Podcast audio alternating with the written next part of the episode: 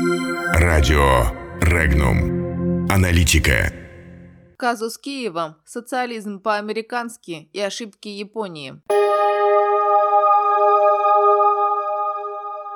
Власть Украины накануне когнитивного диссонанса. Что охладило Японию? За что голосует молодежь США? Радио Регнум. Подробнее о важном.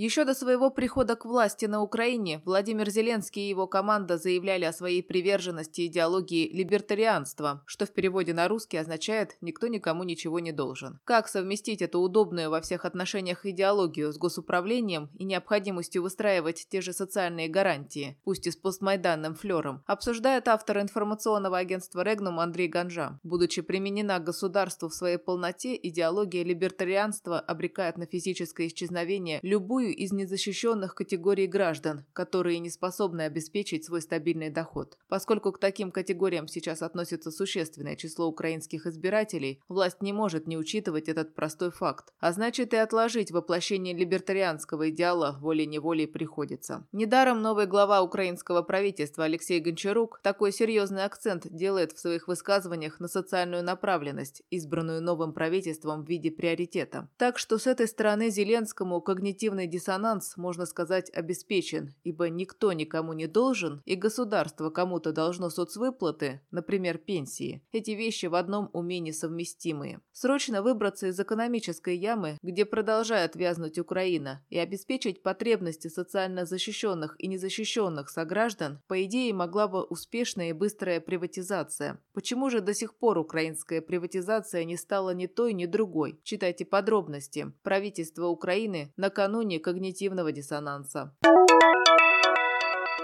Для того, чтобы оправдать свои претензии к современной России, включая претензии территориальные, японским правительственным историкам приходится как-то отрицать очевидную подготовку японской агрессии против СССР в 1941-1942 годах. О том, какие несуразные оправдания приводятся, чтобы скрыть факт подготовки к агрессии Японии на стороне Гитлера, и какие исторические доказательства опровергают нынешних японских пропагандистов, рассказывает обозреватель информационного агентства «Регнум» Анатолий Кошкин. Атака на СССР для тогдашней Японии казалась в начале лета 1941 года делом решенным. Но уже в июле, судя по документам императорской ставки, в эти планы начали закрадываться сомнения. Японские военные аналитики констатировали провал гитлеровских планов ликвидировать советские войска. 10 августа 1941 года Япония должна была принять окончательное решение о начале военных операций против СССР, но по свидетельству посла Японии в Берлине Асимы Хироси, уже в начале августа 1941 обсуждался вопрос о замедлении темпов наступления германской армии. Так, героические действия советских войск, не давшие воплотиться гитлеровскому плану молниеносной войны, заставили японских милитаристов отказаться от первоначального плана нападения. Был и еще один важный момент, ориентируясь на который, японские высокопоставленные военные вынуждены были признать ошибочность исходного плана. Читайте подробности в статье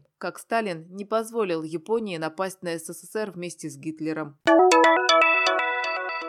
Молодые люди, которые составят слой наиболее активных избирателей на будущих президентских выборах в США, показывают серьезное пристрастие к социалистическим идеям. Что это за социализм с американским лицом и чем он грозит самим США и всему миру, рассказывает автор информационного агентства «Регнум» Александр Запольскис. Как показали социологические опросы, более 40% молодых американцев считают, что США должны превратиться в социалистическое государство. Под социализмом эти молодые люди по большей части подразумевают бесплатное образование, расовое и гендерное равенство, а также отмену ограничений на въезд в страну для любого желающего. Программа, конечно же, совершенно неприемлемая для классических республиканцев, вроде нынешнего президента Трампа и его единомышленников. А вот для оппонентов из Демократической партии такой расклад может оказаться весьма многообещающим в смысле присвоения электоральных симпатий. Вот только победив под флагом социализма, придется его в той или иной мере воплощать,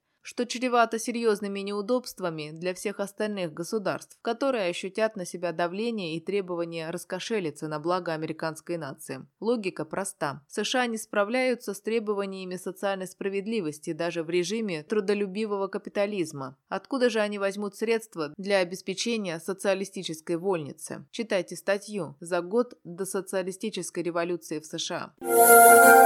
Подробности читайте на сайте Regnum.ru.